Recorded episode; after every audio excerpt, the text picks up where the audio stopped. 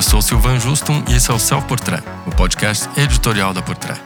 Por episódio número 93, eu e Renata Brusina vamos falar de um tema bem atual, que foi motivado, na verdade, por uma insatisfação da minha colega de bancada aqui, né? Rê? Conta pra gente essa história.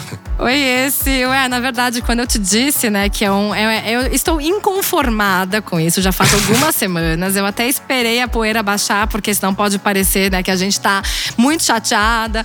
Mas é, eu acho que assim, é, é uma questão atemporal para mim, porque parece que não vai ter volta, né, Sil? Que é a mudança do nome da Paco Rabanne para Rabanne. Exato. Tá. A nossa discussão começou por, por este motivo, que eu sei que você não ficou nem um pouco satisfeita com essa mudança de nome. Nada. E a gente vai tentar entender o que, que pode ter motivado, né? Porque não faz tanto sentido. Mas num contexto maior, macro, a gente sabe que tem muitas marcas que mudaram os nomes e a tipografia e a maneira de escrever e, e o design do logo, né, recentemente.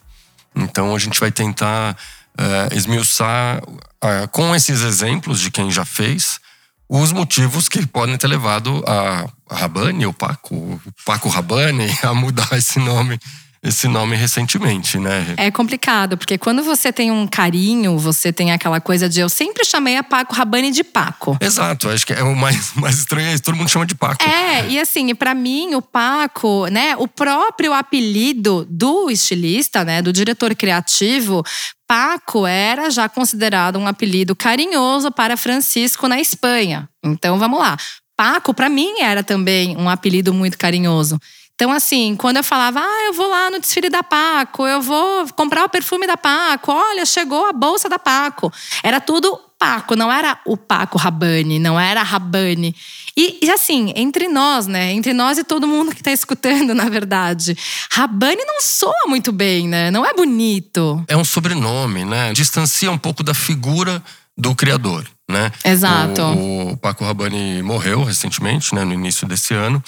E parece que a, a, a marca está querendo apagar um pouco a história do legado dele, né? Porque é muito focado no personagem e talvez agora já sob a direção do Juliano Senna há algum tempo, a marca esteja querendo resetar esse heritage do, do, da Paco Rabanne ou da Rabanne.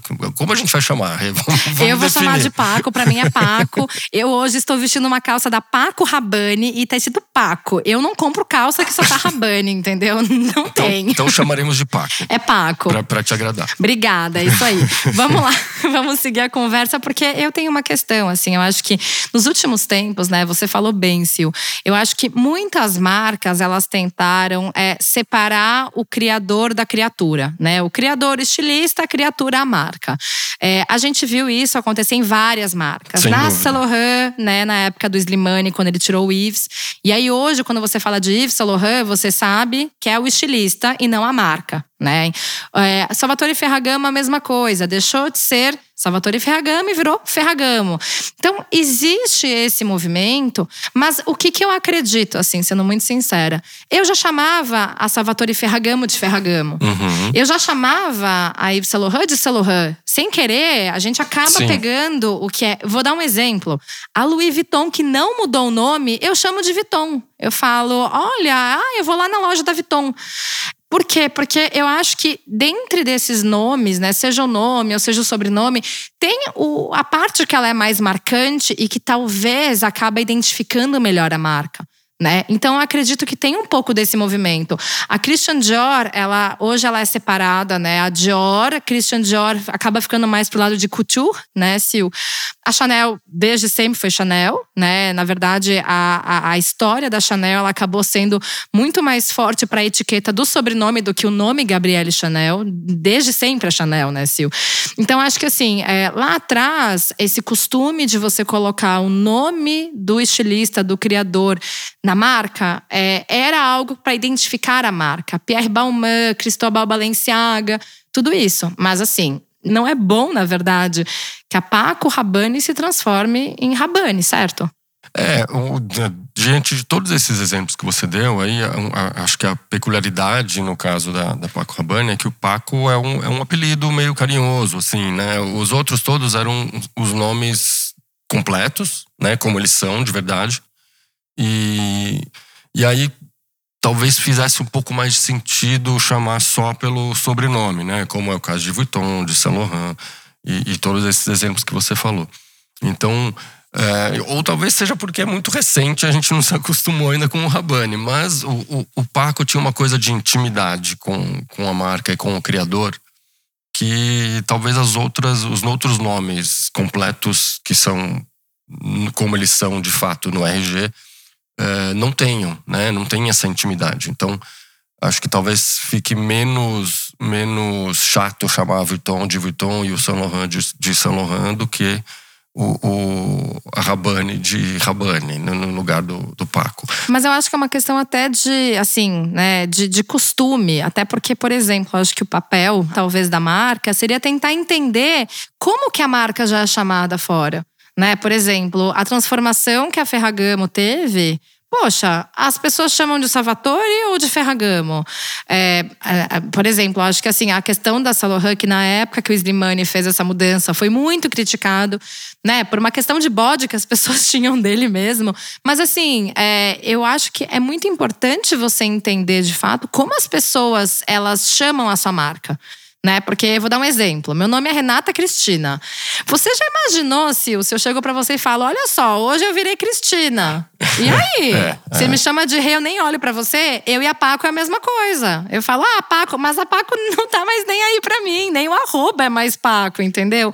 Então eu acho que assim, existe esse movimento que é muito importante que as marcas tenham esse cuidado, porque eu não vou deixar de gostar da marca por causa da mudança do nome, mas é muito estranho. Eu vou seguir chamando de Paco. E também tem uma coisa de que, que meio que revolta as pessoas cada vez que acontece uma mudança dessa é, é a coisa do respeito pela instituição que criou a marca, pelo fundador, né? Então a gente sabe que em Firenze, por exemplo, que é o, o berço da Salvatore Ferragamo é, causou uma certa celeuma quando tirou-se o, o, Salvatore da frente, né? Que passou a ser só Ferragamo, inclusive com um design que a gente vai abordar aqui, que é meio onipresente da, da, da tipografia ali, a, a, da, das marcas, né? Todo mundo tá fazendo igual, é surreal Todo mundo isso. tá fazendo igual. Daí eu vi recentemente é, uma não sei se é oficial, mas vi vazarem o, o, a tipografia e o logo da Phoebe Philo, que vai lançar a, a marca dela em setembro.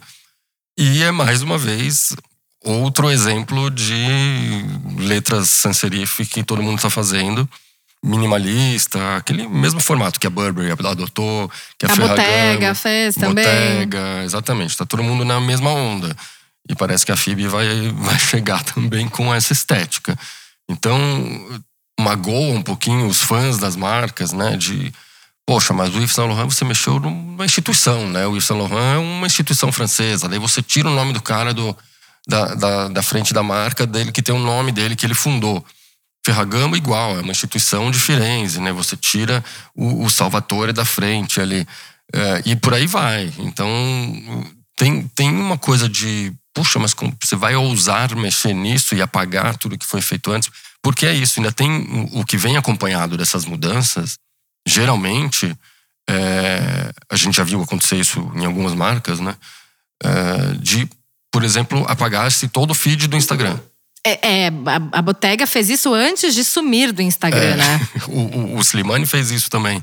Então, quer dizer, apaga-se toda a história que veio antes para começar uma do zero nada contra começar uma nova história. Cada vez que entra um, um, um novo designer, começa-se de fato um novo capítulo na marca.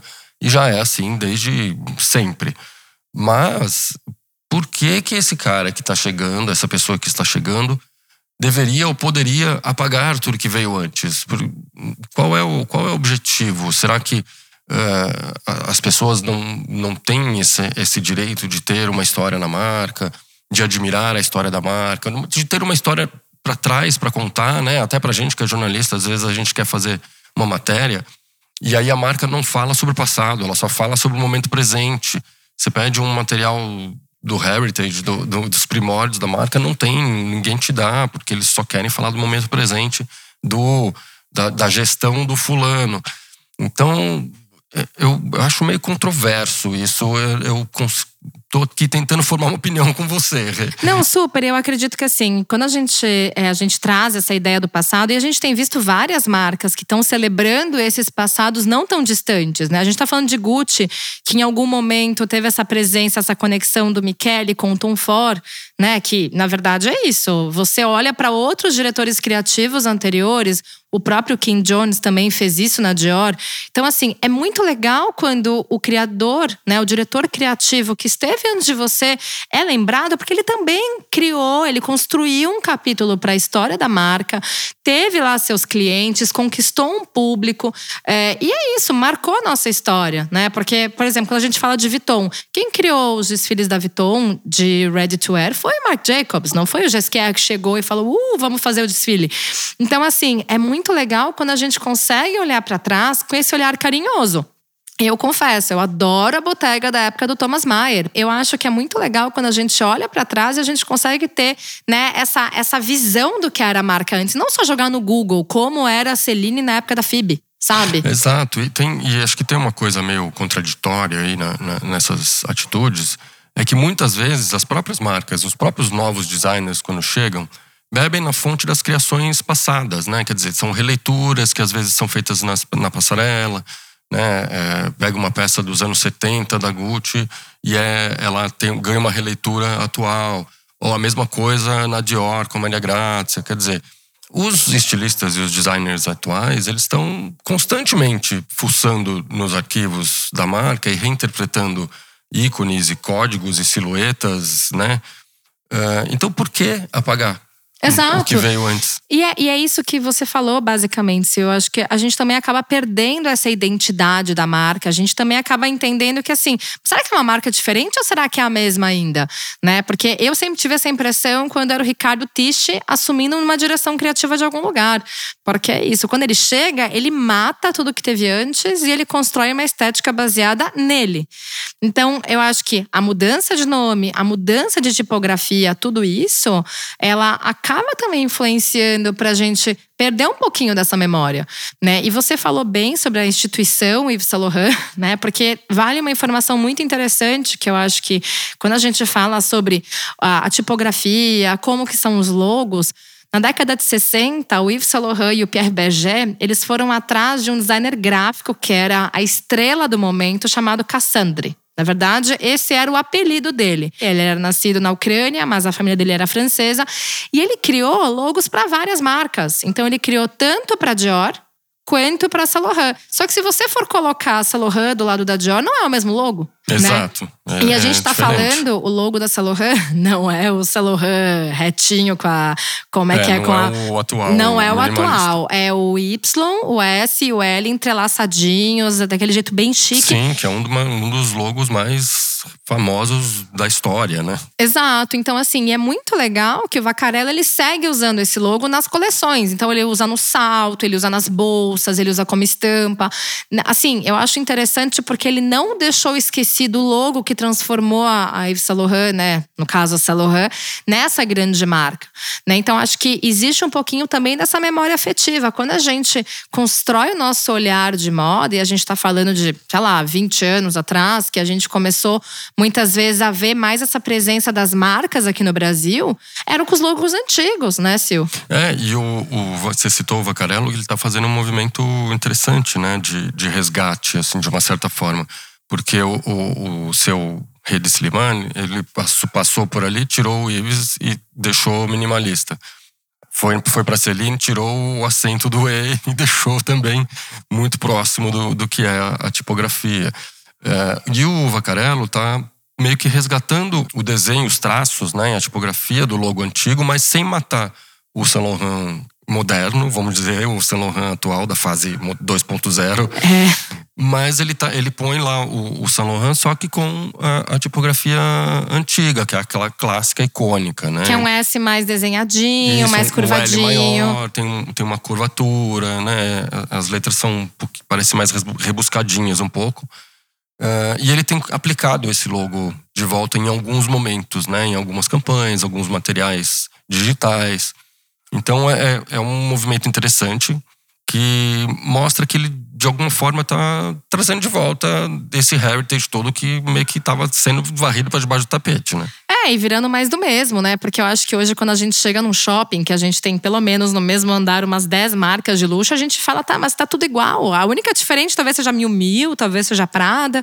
Mas assim, os logos, eles costumam ter aquele mesmo ar, né? Mas, por exemplo, da Chanel sempre foi limpo né? Sempre Sim, foi daquele jeito. Não mudou, né? Sempre não foi mudou. jeito. E É. o que é mais interessante é que assim, o da Gucci também, né? O da Gucci também seguia mais aquele ar limpo. Uhum. Já faz tempo que ele é desse jeito.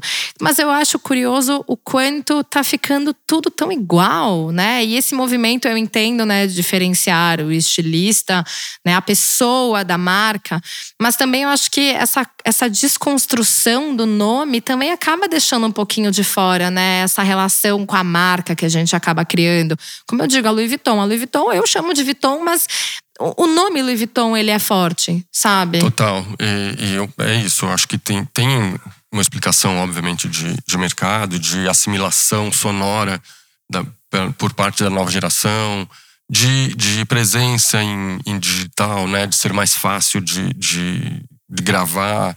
Tem toda uma, uma explicação técnica aí, né? Porque, por que, que eles estão fazendo isso? Mas, ao mesmo tempo, eu sinto que está sendo meio radical, assim, porque você pode fazer isso, pode modernizar, pode trazer é, a sonoridade, a estética para os dias de hoje, sem ficar igual a todo mundo e sem, principalmente, apagar tudo que veio antes, né? Porque, gente, você a, a marca só existe hoje porque foi feita alguma coisa lá atrás. Não, e assim, falando de uma forma específica sobre a Paco, sobre a Paco Rabanne, é que o logo já era lindo. Eu achava ele um logo limpo. E ao mesmo tempo, se a gente for pensar, é, o logo da Paco foi criado já com o olhar de futurismo. Então ele tem aquela mistura do retrô, futurista, aquela conexão tão linda que assim, é tão identidade da Paco que eu falo, gente, se você for olhar uma etiqueta, é bonito, é limpo, você identifica aquelas letras né, em caixa baixa. Então, acho que falta um pouquinho, talvez, desse cuidado de você também saber preservar o que você já criou, sabe? Nada contra a mudança de, de design né, dos logos. A gente já viu isso acontecer em diversas categorias. É natural que os logos aos poucos sejam atualizados quando necessário, porque tem logo que é tão forte que ninguém atualiza, fica, fica como está até hoje e, e mesmo quando tem alguma mudança é, é tão mínima que ninguém percebe. Assim, lá. O swoosh da Nike também, né, que É. é praticamente idêntico desde que foi fundado, enfim. Tem marcas que são tão fortes que não, não, não passam por esses liftings. Mas, ok, mudar e atualizar, tá tudo certo. O que a gente está aqui questionando é, é, é você mutilar um- uma marca separando o, o criador da criatura, como você bem falou, principalmente apagando um heritage, né, que, que vem junto com o criador. Quando você fala o nome da pessoa fundadora da marca. Exato, E, exato. que, e um dos maiores assets das marcas de luxo é justamente a sua história, é justamente o seu heritage, né? É justamente o que veio antes, os processos, porque que explicam muito de como ela virou uma marca de luxo. Então eu, eu acho meio controverso você ah, apagar essa, essa história em nome de, um, de uma modernidade sonora para os novos tempos, para as pessoas não linkarem mais a algo passa- ultrapassado ou um criador que faleceu. Eu acho que, pelo contrário, as coisas ter- tinham que ser mais valorizadas, eu acho. Sem dúvida, até para você poder mostrar que, né, a sua história não é, não foi criada há uma década só, né? Se eu acho que você valorizar a sua história, eu, eu entendo, por exemplo, no caso da Prada, o primeiro nome da Prada foi Fratelli Prada porque era um dos irmãos Prada, né? Mas aí depois que deixou de ser, de fato, né, na época, a gente não tá falando dos anos 2000, a gente tá falando de bem antes disso. Exato. Quando a Prada deixou de ser Fratelli Prada, que tinha sua loja na Vitória Emanuele, lá em Milão, virou Prada porque era mais fácil, né? E desvincular de duas pessoas que não faziam mais parte disso. É, aí é uma, é uma outra história. Até né? para posicionar e saber diferenciar o que eram as malas feitas de lona e o que era de fato as coleções de ready to wear que a Miúcha veio a fazer no final da década de 80. Então, a Prada não tem coleções de ready to wear de muito tempo, não é, não é uma tradição da marca. Então, acho que foi interessante esse movimento. Eu, eu tava aqui lembrando de outras marcas que fizeram esse movimento recente, que é uma é uma epidemia, né? Tá todo mundo fazendo. Tá, A, a, a Pucci também, né? Tirou o Emílio da frente. A, a Hermenegildo Zenha tirou o Hermenegildo, virou só Zenha. Eles já tinham feito um movimento de juntar as, as linhas, né, sobre a mesma, sobre o mesmo guarda-chuva, sobre o mesmo logo. Né? A Zezenha, por exemplo, desapareceu, virou só, virou tudo Zenha. É, e, agora o Hermenegildo sumiu, ficou sozinho. Já na, você vai na fachada da loja e tá sozinha. E antigamente é isso que você disse, eram duas marcas diferentes, né? É, o posicionamento. É meio como o Armani e George Armani. Ah, o George morreu, então agora vai virar tudo Armani. Vamos tirar o nome dele, vai ser, vai ser só Armani. Vamos juntar Emporio é, e a George. Junta tudo, tira o nome dele e agora vai ser só Armani e é isso aí. Olha, não é difícil acontecer, viu? Como esse movimento tá, tá se espalhando indiscriminadamente eu não, não me espantaria. Eu espero que não aconteça de verdade. Né? Em, nem que seja por respeito ao George Armani. É, não, não. Com ele não vai acontecer, porque eu tenho certeza que ali ele deixou tudo amarradinho em contrato. Eu tenho certeza. Mas eu acho que, assim, é, existem alguns movimentos que fazem mais sentido, né? Ainda mais quando, por exemplo, você fala de Dior. Tem a Dior Beauty, né? Tem linhas que muitas vezes elas justificam você, né? Tornar algo muito mais fácil para você falar. Porque Christian Dior Beauty, por mais que a gente saiba que tem a linha de coleção privê e tudo mais, mais, é, ainda é mais do dia a dia, né? Mas eu acho que assim, quando você também acaba criando, né, muitos desafios para deixar um nome, poxa, deixa só Paco, sabe? Paco é mais bonitinho. Paco é legal, é curto, sabe? E é isso. Eu acho que eu conheço pouquíssimas pessoas que em algum momento da vida falaram: "Ah, porque eu vou comprar um vestido da Rabani". É. Sabe? Eu acho que é Realmente. é isso. Eu, eu acho que talvez faltou um pouquinho de pesquisa de campo, sabe? É, até porque todo mundo vai continuar chamando Paco. Então... Eu vou chamar de Paco, é. e não interessa. Ah, mas chama Rabani não interessa. Pra mim é Paco, vai ser sempre Paco, entendeu? É, Rabani soa, soa muito formal, né? Tipo, comunicado da empresa pra imprensa, né? A Rabani, blá blá blá. Como empresa, como como holding, né? instituição. Né? como instituição. É. E, aí você elimina tudo que tem a ver com, com a figura do designer, né? É, eu acho que é isso. Talvez a gente, né, tenha algumas, alguns outros exemplos de como a gente também chama algumas marcas de forma carinhosa, tipo a Dolce Gabbana, eu chamo de Dolce. Imagina é, se vira só exato. Gabbana. Imagina Coitado os, do Stefano, né? É, imagina se os dois brigam, aí o, o Dolce vai para um lado e o Gabbana vai para o outro. Mas eu acho que assim, agora até mais ou menos, né, seguindo esse ritmo, se eu acho que é, hoje o, a última coisa que a gente quer é que a marca se distancie dos seus valores, né? Quando a gente levanta todos esses questionamentos, a gente até brinca com algumas coisas, mas no final do dia, né, quando a gente vai falar sobre a história de uma marca, né, sobre o criador, existe um legado que ele precisa ser respeitado, sabe? É, não é à toa que essa marca, seja a Paco, seja a Dior, seja a Chanel, atravessou gerações, atravessou décadas e mudanças comportamentais e, e vem se esforçando para estar tá ainda mais relevante no mercado. Essa mudança, no caso da Paco Rabanne, se, ela acontece justamente quando a marca está completando 60 anos, né? Então, para marcar uma nova era e, e para celebrar, entre aspas, os 60 anos, eles vão lá e tiram o, o, o Paco da frente. É, é uma maneira meio esquisita de celebrar 60 anos, né? Um legado né? O, o, o, é contraditório, né? O fundador morreu faz alguns meses. Morreu em fevereiro. Em fevereiro. Então, assim, é, é, difícil quando você tem essa. Toma uma decisão tão estranha dessas, né? Não sei. para mim não soa muito bem. Não me soa muito coerente, assim, porque, né, principalmente quando você tá completando 60 anos. Quer dizer, é um, é um ano de celebração, é um ano de contar a história, né? De, de trabalhar esse heritage. E aí, de repente, não tem mais nome. é um pouco contraditório. É e, é, e é complicado a gente até justificar né, uma mudança dessas, porque não, não faz muito sentido, né, Sil? É, vamos ver como é que o mercado vai se comportar no próximos, nos próximos anos com essa mudança. A, a marca está, além de mudar o nome, ela está introduzindo novas linhas, né, novos, novos produtos. Vai começar a abrir um pouco seus tentáculos ali. É, vamos ver comercialmente como isso vira, né? E principalmente se as pessoas vão mesmo chamar de Rabani ou vão continuar como você chamando de Paco. Ah, não. Eu, eu voto aqui no Paco. A senhora Cristina não vai fazer esse movimento, tá? Tá bom, Cristina. Então foi, foi Foi ótimo o papo. Acho Não, que é um bom não. debate. Não, foi ótima. Pode me chamar de Renata, que é a Renata. A Cristina era quando eu era criança, quando alguém tava furioso comigo, eu falava, Cristina! Não, é, pode voltar pra, pra Renata. Con- continuemos com Renata, então. Por favor, Assim não. como vamos continuar com o Paco. Exato, aqui ninguém vai mudar logo e a gente vai torcer que em algum momento a Paco volte a ser Paco, né, Sil? Vamos aguardar, vamos acompanhar. Ah, então tá. Valeu, Rê. Obrigado pelo papo. Obrigada, Sil. Até a próxima. Até. A trilha, a mixagem e a masterização do Self Portrait são do Edu César. A edição do Arthur Canto e a direção do Alan Eliezer.